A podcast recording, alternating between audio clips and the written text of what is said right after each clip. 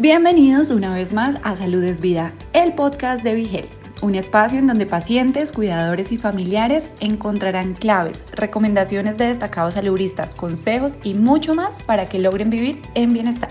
¿Sabes cuál es la nutrición adecuada que debes seguir durante el tratamiento de cáncer? La licenciada Julie Castillo, nutricionista del Centro Médico Episcopal San Lucas, responde tus dudas y comparte algunas recomendaciones para las mujeres que han recibido el diagnóstico de cáncer cervical. Reproduce este podcast y aprende cómo tener una mejor calidad de vida gracias a una adecuada alimentación. Juntas le damos stop al cáncer cervical. Ya que hemos hablado de muchos temas muy interesantes, desde lo que es el tratamiento, lo que es la prevención, lo que es la vacunación, pues oigan, toca un tema muy importante, que es el tema de la nutrición.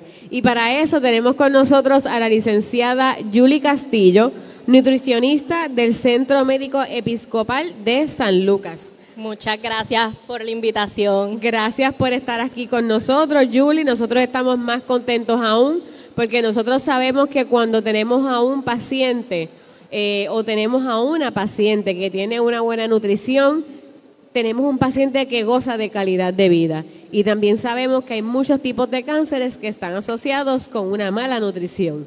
Así, que pues precisamente este tema yo diría que es uno de los más, más importantes o más medulares para que estas mujeres puedan entender esa importancia de la alimentación, ya sea porque tenga cáncer cervical o porque tal vez tenga algún tipo de sospecha. Así que la primera pregunta que teníamos para usted, licenciada Castillo, es la siguiente. ¿Cómo puede una dieta adecuada mejorar la calidad de vida de los pacientes durante un tratamiento de cáncer cervical? Sabiendo que cuando los tratamientos empiezan, los tratamientos son fuertes y hay muchos sistemas y hay muchos órganos en el cuerpo que empiezan a fallar. ¿Cómo la nutrición puede ser una herramienta eh, de balance eh, para estas pacientes? Es bien importante que una alimentación ¿verdad? adecuada en este proceso le va a brindar la energía que va a necesitar ese paciente, esa paciente. Eh, nosotros pensamos ¿verdad? que vamos a comer y ya, y eso pues no tiene ningún valor, pero no, estamos equivocados. La alimentación nos va a dar energía. Si tenemos ya una paciente que está recibiendo un tratamiento, está débil, esos alimentos van a ayudar a que esté fuerte para ese tratamiento y para luego del tratamiento. De igual manera le va a ayudar eh, a que pueda tolerar el tratamiento, evitando que pueda presentar eh, trastornos gastrointestinales, por ejemplo, eh, que muchas veces pensamos que pues yo voy sin comer y no va a pasar nada, pues no, pudiese, ¿verdad? presentar malestar estomacal, por ejemplo, presentan lo que es pues la debilidad, hipoglicemia, y ya tenemos, ¿verdad? Pacientes que, como bien mencionaste, tienen otras condiciones de salud, como por ejemplo la diabetes, no comí, estoy en el tratamiento, ahí vienen los, ¿verdad? La hipoglucemia, eh, o tenemos pacientes con condiciones renales que entonces el que eso sí se vuelve bien difícil los que tienen renales. Y tenemos ¿verdad? que buscar ese balance en cómo darle los alimentos que va a necesitar para ayudar con las condiciones que ella tiene, más también para que esté fuerte durante este tratamiento. No, y darle eh, también eh, no solamente la alimentación, y usted me corrige, ¿verdad? Que usted es nutricionista, licenciada, las porciones. Para mí las porciones son bien importantes. Eh, ¿Por qué? Porque en muchas ocasiones decimos, no, ya comí, pero es que comiste de más. y, eso, también es contraproducente, ¿verdad? ¿Por qué? Porque sabemos que los efectos de la quimioterapia o de cualquier otro tratamiento clínico de cáncer, sabemos que va a tener unos efectos muchas veces negativos en el sistema gastrointestinal. Pero entonces a lo mejor puede aumentar esas náuseas, a lo mejor pueda aumentar esa gastritis, a lo mejor, a lo mejor pueden pasar tantas cosas. Y a lo mejor ese de más que te comiste, a lo mejor eso es lo que te puede ser, eh, puede ser ese efecto contraproducente. Y lo que queremos es tener un balance y, tener calidad de vida durante el proceso. También queríamos saber eh, que si nos puedes dar ejemplo de qué tipo de desafíos nutricionales las pacientes de cáncer cervical pueden, eh, tal vez eh, pueden, eh, pueden pasar durante el proceso, porque el proceso es bien largo, desde que empieza el diagnóstico hasta que comienzan los tratamientos y el tratamiento termina, pero luego que el tratamiento termina, como quiera, la nutrición y la calidad de vida siguen estando ahí. Así que, en su experiencia, ¿qué tipo de desafíos las pacientes experimentan? Eh, presentan muchos desafíos, ¿verdad? Como en todo, pero principalmente lo que es la pérdida de apetito. La pérdida de apetito, podemos decir que es el cuco. eh, porque ya tenemos una paciente que está débil, está presentando porquita ingesta de alimentos, nos va a perder peso, puede llegar hasta una malnutrición. Así que nosotros vamos a buscar que consuma las porciones adecuadas, como bien mencionaste. Vamos a buscar que pueda eh, dividir esas porciones para todo el día. Muchas veces, ¿verdad? Pensamos que a lo mejor las tres comidas son suficientes y no. Podemos entonces dividirle esas porciones en meriendas porque también está el hecho que tenemos una paciente que tiene poco apetito, ve un plato con mucha comida ahí lo que hacemos es, vamos a porcionar, vamos a que se vea menos comida, pero esas otras porciones las vamos a dividir entonces con esas meriendas eh, para el resto del día. Importante también, vamos a evaluar esa paciente eh, que nos va a decir, yo no, ah, yo no tengo apetito en el almuerzo, yo no tengo apetito en la cena, pero ¿verdad? Como nosotros decimos, por la mañana me levanto esmayada. Esmayado. Pues ahí vamos a ver. Quiero comerme todo Exactamente, así que vamos a velar que esa paciente consuma todos los alimentos eh, que deseen el desayuno sin, ¿verdad? obligarlos a que coman de más, que se sobrellenen y entonces el resto del día que siga con sus porciones adecuadas porque muy probablemente con ese poco apetito, lo que es en el almuerzo o la cena, va a disminuir más las porciones. Eh, de igual forma, como también ya mencionamos, presentan problemas gastrointestinales. Eso depende de cada paciente. Hay pacientes que nos presentan más que náuseas. Eh, hay otras pacientes que nos van a estar presentando vómitos, eh, dolor abdominal eh, o nos presentan episodios de diarrea. Así que siempre se les recomienda que antes de ir a su tratamiento consuman alimentos, que eviten consumir alimentos que tengan mucha grasa, alimentos que puedan ser irritantes. Sí, eso, eso, eso quería preguntarle cuando hablamos de de alimentación y de tipos de, de, alimentos que son adecuados. Eh, siempre sale, eh, digo yo, ¿verdad? Eh, esta pregunta y a mí me la han hecho muchas veces, ya sean personas que pues siguen mi página de educación y de orientación en la charla hay una pregunta que siempre sale y es, ¿hay un plan eh, de calorías para nosotros? ¿Por qué? Porque el, muchas veces, como usted debe de conocer, el paciente de cáncer pierde calorías durante el proceso y pierde peso. Entonces, eh, ¿cómo ellos entonces, ellos a lo mejor no saben muy bien o no entienden el concepto y dicen, pues ahora yo tengo que comerme todo lo que yo encuentre porque yo necesito ganar peso? Entonces, ¿qué le decimos a ese paciente? Eh, sí es importante, ¿verdad?, que vamos a llevar a aumentar porciones porque pensamos en el plato de comida y pensamos pues una rebanadita de pan con jamón, ya eso es un desayuno y eso no es un desayuno. Exacto. Eh, sí tenemos que consumirlo todos los grupos de alimentos, las proteínas, ¿verdad? Las carnes, los cereales, las frutas, los vegetales, los productos lácteos. Siempre vamos a buscar tener, aunque sea un componente de cada grupo eh, de alimentos, eso va a ayudarnos a sentirnos llenos en ese proceso. Sí, en este caso, obviamente como mencionaste, eh, perdemos peso, así que sí se espera que la cantidad de calorías que reciban sean mayores a un paciente que no está eh, recibiendo eh, tratamiento. O sea que el plan de, calorías eh, debe de aumentar un chispito. Sí, van a ser. Pacientes. A veces hasta pensamos, eh, nosotros no medimos ni porcionamos los alimentos que estamos consumiendo, así que no estamos seguros de cuánto vamos a consumir. Así que cuando ellos ven las porciones, muchas veces hasta se sorprenden porque dicen, es que yo como menos de eso. Eso no es lo que yo como, que yo me tengo que comer todo eso, eso no es lo que yo suelo comer. Exacto. Así que sí es importante, ¿verdad? Tener sus tacitas de medir y, e ir incorporando todos esos grupos de alimentos. ¿Qué cositas ellos pueden tener en la casa? Eh, y ya mismo volvemos a las preguntas. ¿Qué cositas ellos pueden tener en la casa que los pueden ayudar a ellos a, poder eh, eh, trabajar con las porciones, con lo que se van a comer? Cositas que ellos puedan tener en su propia casa. ¿Qué cositas, además de las tacitas que, mencionaste ahora? Es bien importante, ahora, ¿verdad? En el, mercado podemos encontrar hasta platitos que tienen las divisiones, ¿verdad? Y nos dice qué grupo de alimentos vamos a poner en cada platito. Ya saben. Así que los venden, ¿verdad? Son accesibles. Eh, quizás no consumimos todos los grupos de alimentos porque, pues, como sabemos, todos tenemos gustos y disgustos por los alimentos. Claro. Pero mientras podamos llenar ese vasito, ese platito en su totalidad, pues mejor todavía. ¿Cómo usted como nutricionista puede tal vez, eh, además de educar, cómo puede convencer a un paciente de cáncer que pueda adoptar estas nuevas, eh, estas nuevas ideas de cómo se va a estar alimentando y de por qué es importante que lo pueda hacer? Eh, es un proceso, ¿verdad? Bastante largo. Es largo. Eh, porque pues nosotros queremos buscar calidad de vida. Ya tenemos a alguien que se siente mal, tenemos a alguien que muy probablemente está evitando muchos grupos de alimentos, así que empezamos hablando de qué yo prefiero. ¿Qué me gusta? Eh, porque, pues, como mencioné, no todo el mundo come de todo, así que dentro de esos alimentos que ya consumen, por ejemplo, el paciente me dice, mira, yo tolero mejor el mantecado porque eso pues me arde la boca y yo lo que quiero comer es mantecado. Pues ok, vamos a buscar entonces una opción de mantecado que pudiese, ¿verdad? No brindarte tanta azúcar, que quizás pueda ser, ¿verdad? Bajo en azúcar, bajo en grasa, o vamos a irnos por opciones de fruta, ¿verdad? helados de fruta que te pueden entonces ayudar. Que tienen azúcar natural también, Exactamente, que, no le estamos eh, presentando azúcares añadidas. Eh, le buscamos opciones de batidas, por ejemplo, que a veces dicen, no, es que yo no apetezco nada, pues vamos a hacer una batidita, vamos a hacer... Yo he leído mucho de batidas y he leído muchos ejemplos de pacientes que, eh, que, que precisamente nos dicen, no quiero comer nada, a lo mejor comida sólida, pero sí ya tengo unas eh, unas batidas listas que tienen cereales, que tienen leche, que tienen a veces leche hasta mermelada, que son que son muy bien bajas en azúcar, pero eso los sostiene a ellos, a lo mejor tiene un poquito de, mantequilla de maní, tiene algunas otras cosas que los mantienen en pie.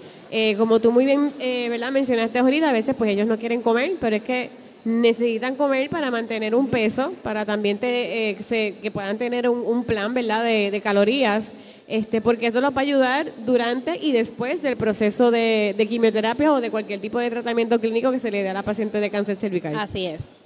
También quería preguntarle eh, cómo, eh, cómo y por qué también, y, y, yo creo esta pregunta para mí es bien importante como la anterior, eh, nosotros tenemos una responsabilidad bien grande, los profesionales de la salud, cuando trabajamos con pacientes, a la hora de orientar y de educar y de poder tal vez darle ese, esa última, ese último empujón para convencerlos y de que ese paciente nos diga que sí, porque eso es lo que queremos. Eh, y no es para que nos digan que sí a nosotros, pero realmente queremos que ellos puedan apostar a su sobrevida y que puedan alargar su sobrevida, ¿verdad?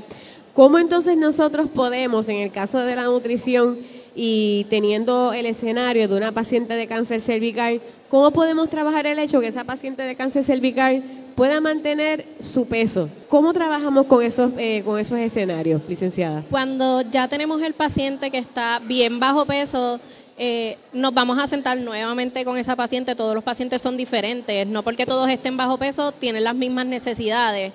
Así que vamos a buscar las herramientas eh, que el paciente ya tenga, eso es lo primero, evaluar eh, si sabe medir sus alimentos, si sabe pesar sus alimentos, vamos a buscar esos alimentos que le gusten consumir y lo que no le guste consumir, porque de nada nos sirve decirle vamos a comernos una dieta alta en calorías si ese paciente, esa paciente eh, no me consume casi nada.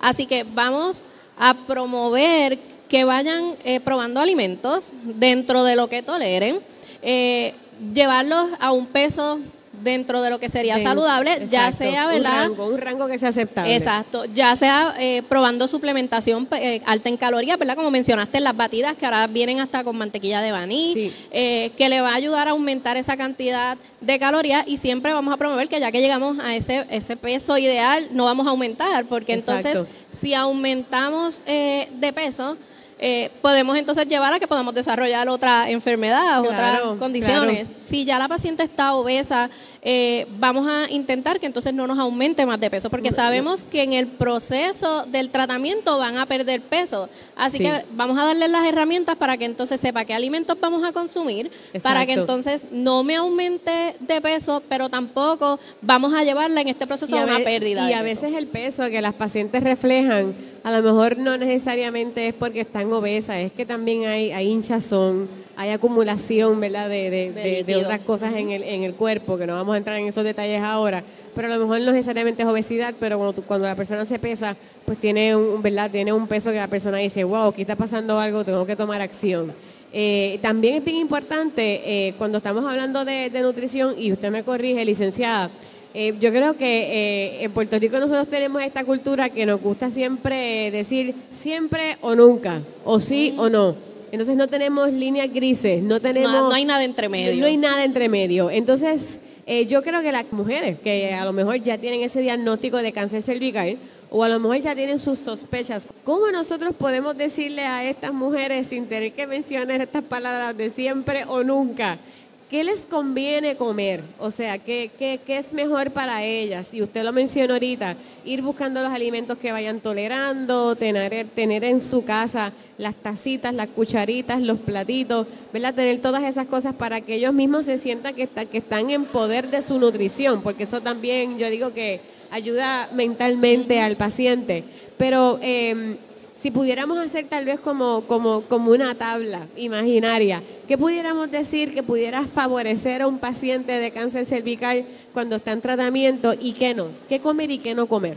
Vamos siempre a empezar con las frutas y los vegetales. Frutas y vegetales, ya escucharon. Las frutas y los vegetales tienen fitoquímicos. Los, los, fitoquímicos se ha visto que ayudan a mantener las células saludables, así que siempre se promueve el consumo de frutas y vegetales. De igual manera, los granos, los pacientes que están recibiendo tratamiento suelen presentar anemia, así que vamos a buscar alimentos que tengan alto contenido de hierro eh, yéndonos por las lentejas, por ejemplo, los garbanzos, las habichuelas, que tienden a ayudar en este proceso, ¿verdad? Porque pensamos alimentos con alto contenido de hierro y ellos piensan, pues tengo que comer hígado. Y a mí no me gusta el hígado. ¿Cómo yo voy a comer el hígado? Pues no, no van a comer hígado, no tienen que comerlo si no les gusta. Tienen las lentejas, háganse una sopita de lentejas o un purecito, ¿verdad? mejor, mejor. Con, con chips, nos los comemos con, unos pitas, ¿verdad? Que a veces pensamos, eh, una meriendita, pues puede hacerse un, como si fuese un refrito, pero con lentejas y con unos chips, y ahí ya estamos aportando, ¿verdad? Ese hierro que necesitamos, eh, consumir eh, alimentos con alto contenido de fibra, intentar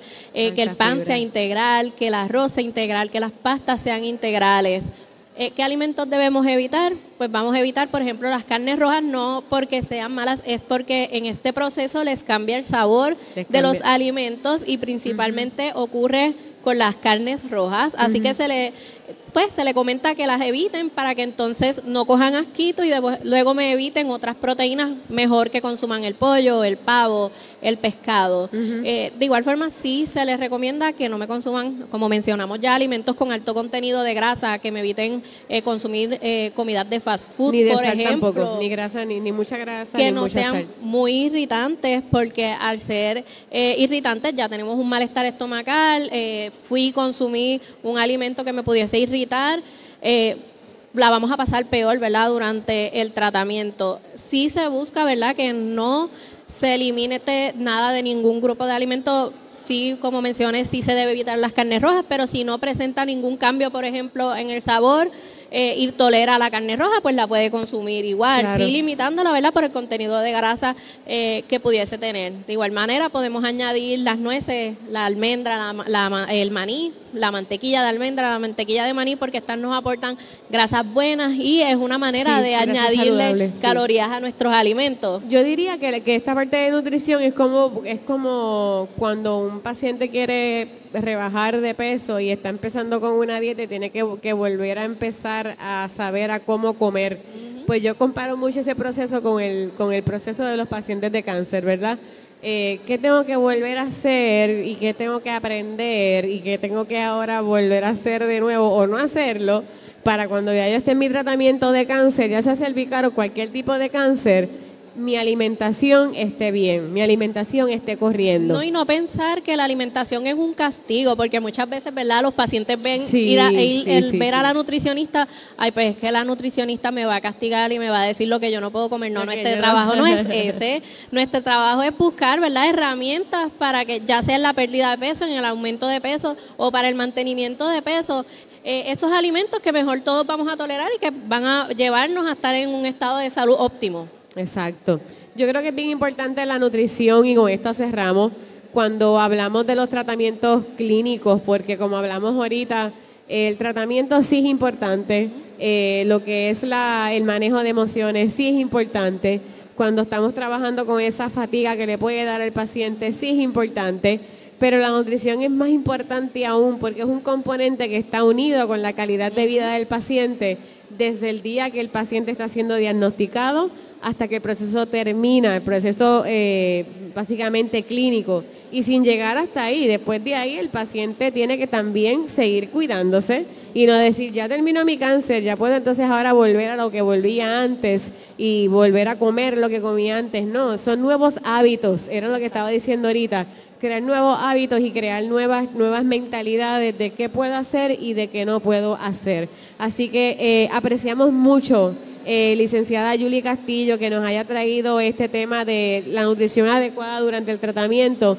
porque de la misma manera que atendemos otras esferas de la calidad de vida en el paciente, hay que atender también la nutrición. La nutrición es una que es muy importante eh, desde el día uno hasta que acabamos y después, porque al final del día, pues, eh, queremos alargar la sobrevida eh, segundo, queremos también que esa paciente que nos está viendo entienda que el poder está en las manos de ellas, no en las manos de más nadie, y que ella sea esa persona que pueda tomar sus propias decisiones pero sabiendo qué es lo que le conviene hacer y qué es lo que no le conviene hacer. Por eso le hice muchas preguntas en, en términos de ejemplo. ¿Qué usted le diría? ¿Cómo usted pudiera convencer a este paciente? Porque son escenarios de la vida real, son escenarios que están pasando y muchas veces, eh, ¿verdad? Los profesionales de la salud, pues a lo, mejor no quieren dar marcas específicas o a lo mejor no quieren dar recomendaciones específicas. Pero no se trata de eso, simplemente lo que se trata de decirles lo que usted dijo ahorita. No tienes que sacar ninguno de, tus grupos de alimentos, vamos a irnos por las porciones, vamos a irnos con lo que te gusta y por ahí vamos empezando porque cada persona es individual y yo imagino que cada plan nutricional es individual Totalmente diferente. Totalmente, ¿verdad que sí? No, y es bien importante, ¿verdad? Ser honesta con los profesionales de salud. Cuando usted visite a su nutricionista, usted sea, sea bien honesto. Yo tengo poco apetito, eh, me cambió el sabor de los alimentos, yo no puedo masticar, yo no puedo tragar, porque así, ¿verdad? Nosotros tenemos y podemos brindarle las herramientas para poder entonces ayudarlo a que este proceso sea más fácil y pues que no nos pierdan el peso o no nos aumenten de peso. Que el proceso sea transitorio dentro llevadero de, que sea transitorio y que sea llevadero. Licenciada, gracias, gracias por la entrevista que nos ha dado hoy, por todos esos ejemplos y esos tips que nos dio, porque sabemos que son bien importantes y nutrición, como le dije, es un tema que siempre, siempre, siempre nos preguntan. Si te gustó el contenido, no olvides seguirnos en tus redes sociales favoritas. Nos encuentras como Vigel PR. Todos los temas de interés para alcanzar tu bienestar hacen parte de Salud es Vida, el podcast de Health.